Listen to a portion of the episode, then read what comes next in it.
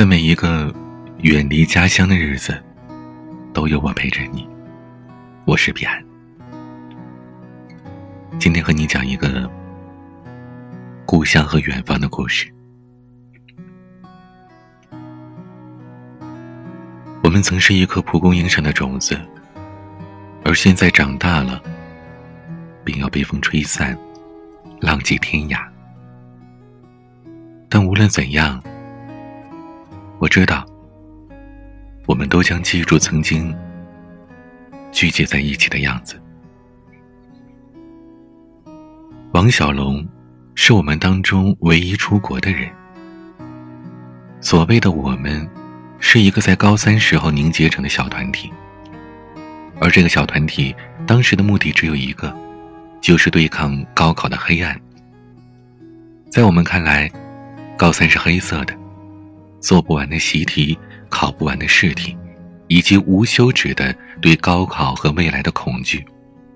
所以，那个时候我们团结在一起，来对抗这股浓重的黑暗。而对抗的方法，就是组队去网吧打 CS，组队去棋牌室炸金花，组队逃课去学校操场旁边偏僻的平房里打拖拉机。值得一提的是。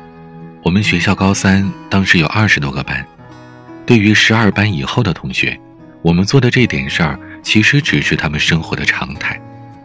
但我们这个小团体，全部来自于学校的火箭班。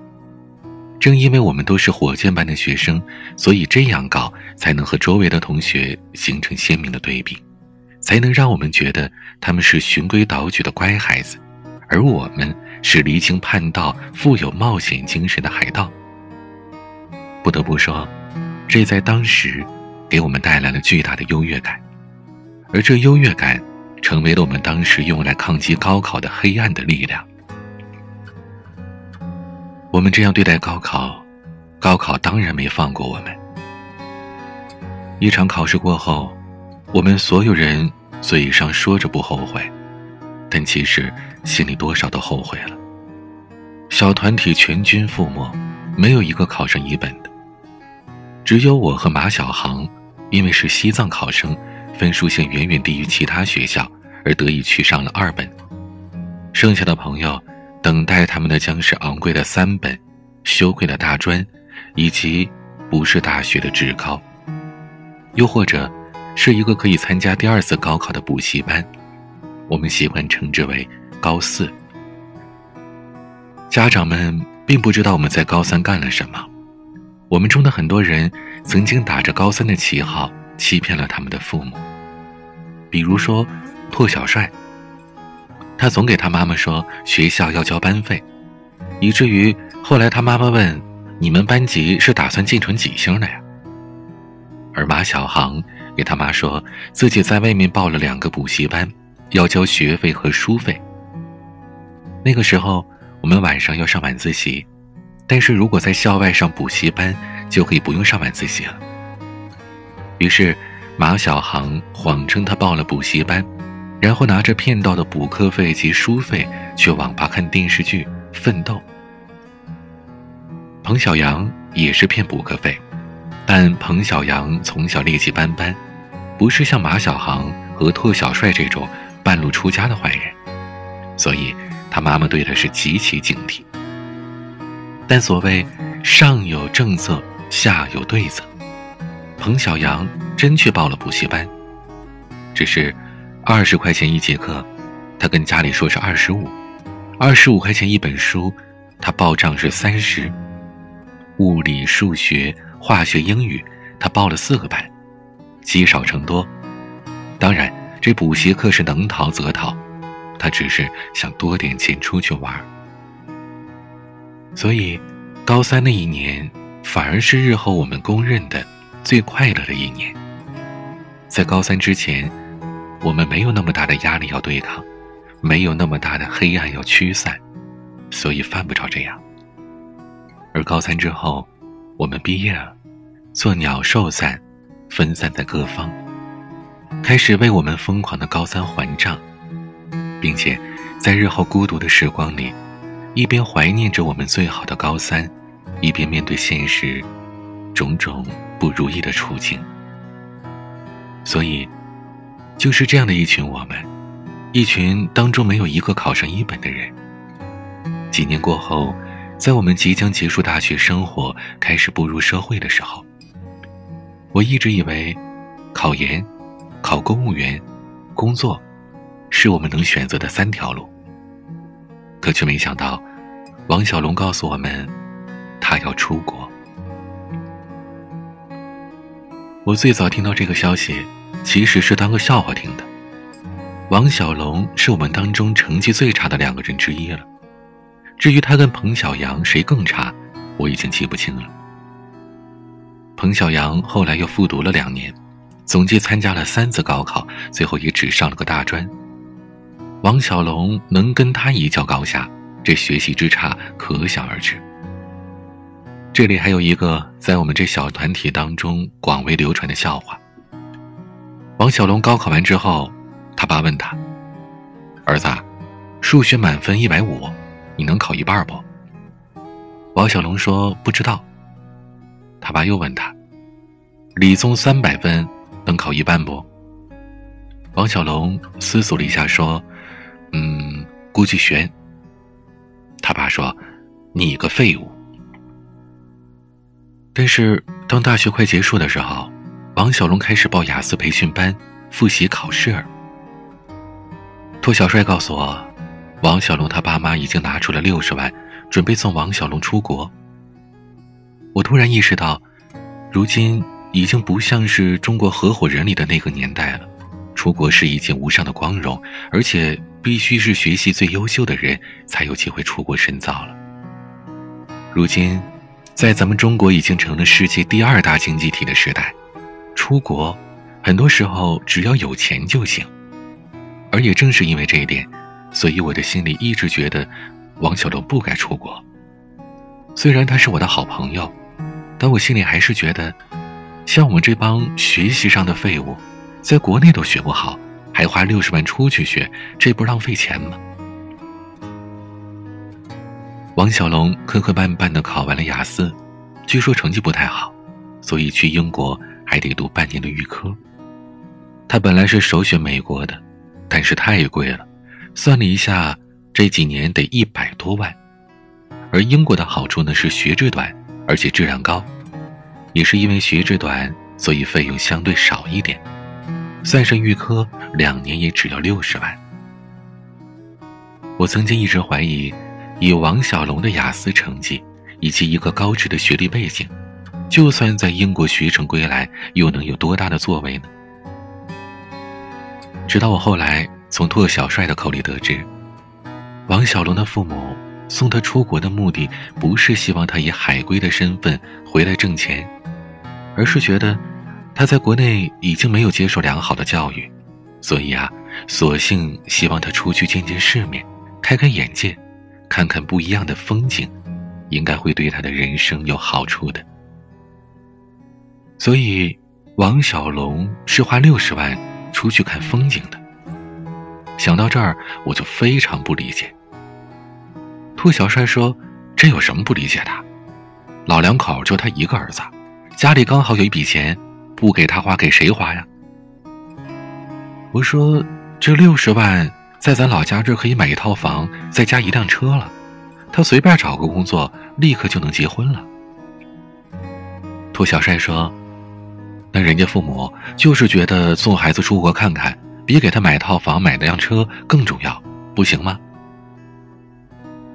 然后，托小帅又神秘的告诉我，其实王小龙爸爸有一次和他爸喝酒，劝他爸也送拓小帅出国，两个人一起去英国，也互相有个照应。拓小帅他爸想想也是，可结果呢，被拓小帅自己给拒绝了。我问他为什么，拓小帅说：“为了爱情。”好吧，王小龙的父母是中国好父母，拓小帅就是中国好情人了。要去一个离家九千英里的城市，那句“不用诉离殇”，也被改成了“再不诉离殇”。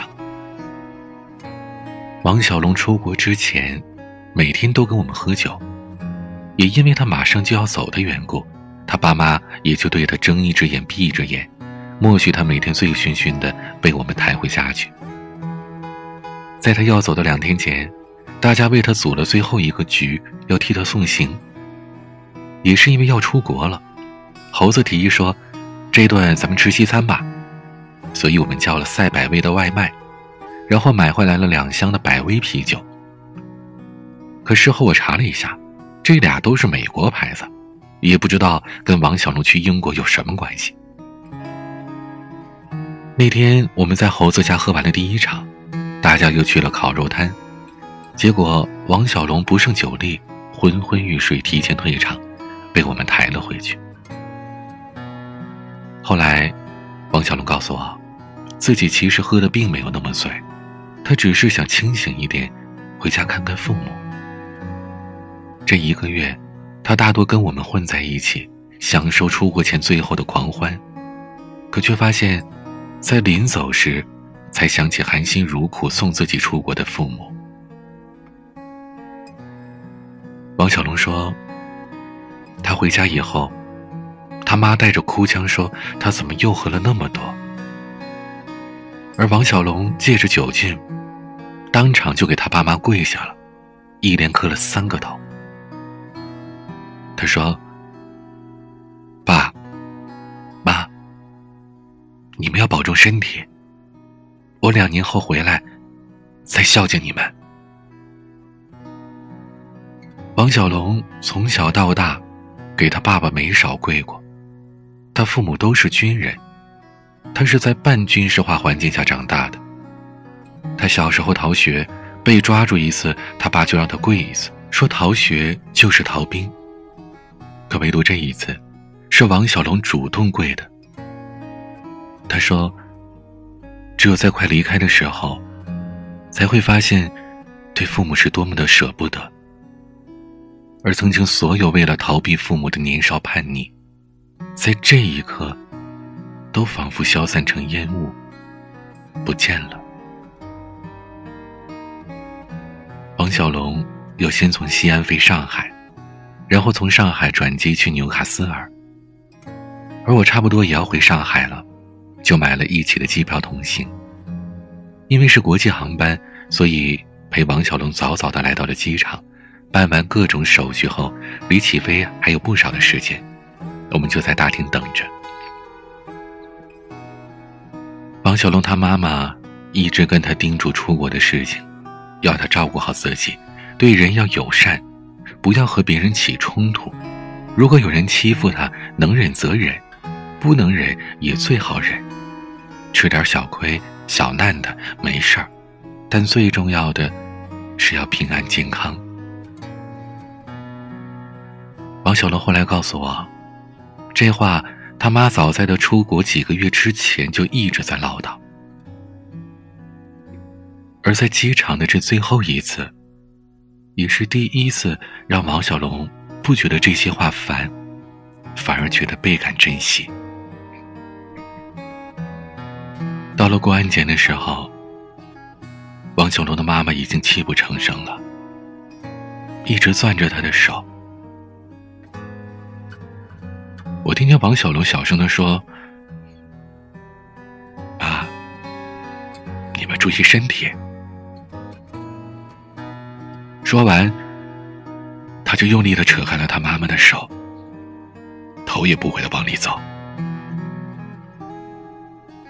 而我知道为什么王小龙要用力的扯开，头也不回，因为他也哭了，眼泪。就像泉水一样往外涌，但他不想让他爸爸看到，否则他妈妈一定会哭得更伤心的。几个小时之后，我和王小龙就在浦东国际机场分手了。他转机先去法国戴高乐机场，然后再到英国，而我则买了四宣府的票。准备到龙阳路转车去学校。我们最后一次相拥作别。我告诉他，这几年我一个人在上海上学，时常觉得孤独。许巍有一句歌词：“每当我难过的时候，就独自看一看大海。”我说：“以后每当我孤独的时候，就想一想独自的王小龙。”王小龙听了我的话笑了，他说：“等他回来，兄弟几个再齐聚烤肉摊。”醉笑陪公三万场，再不诉离殇。我也笑了，跟他一言为定。看着他最后消失在机场的背影，却在心里泛起了一阵阵揪心的难过。他就要去一个离家九千英里的城市了，而那句“不用诉离殇”。先是被三毛改成了“不诉离殇”，如今又被王小龙加了一个字，变成“再不诉离殇”。可无论怎么个改法，这都永远是一个愿望。我想起了小学时语文课本封面上的蒲公英，那个时候遍地都有。老师鼓励我们吹散蒲公英的种子，帮他们播种到更远的地方。我们曾是同一株蒲公英上的种子，而现在长大了，便要被风吹散，浪迹天涯。但无论怎样，我知道，我们都将记住曾经聚集在一起的样子，因为。有些故事还没讲完，怎么算得了？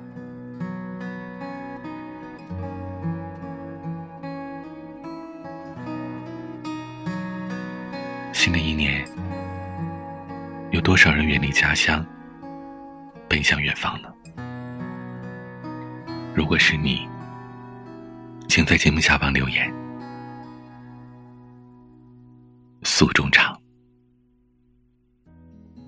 欢迎关注我的微博、抖音，都是 DJ 彼岸，在每一个夜晚都有声音陪伴你。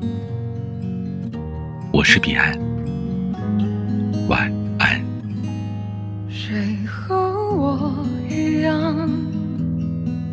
说不出话也不能没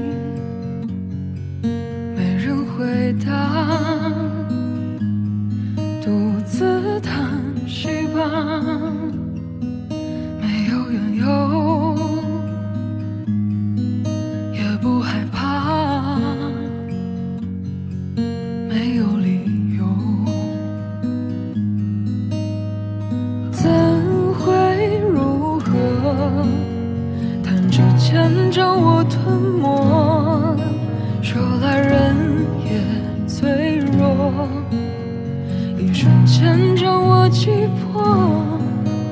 全都是些小事情，没选对合适的场景。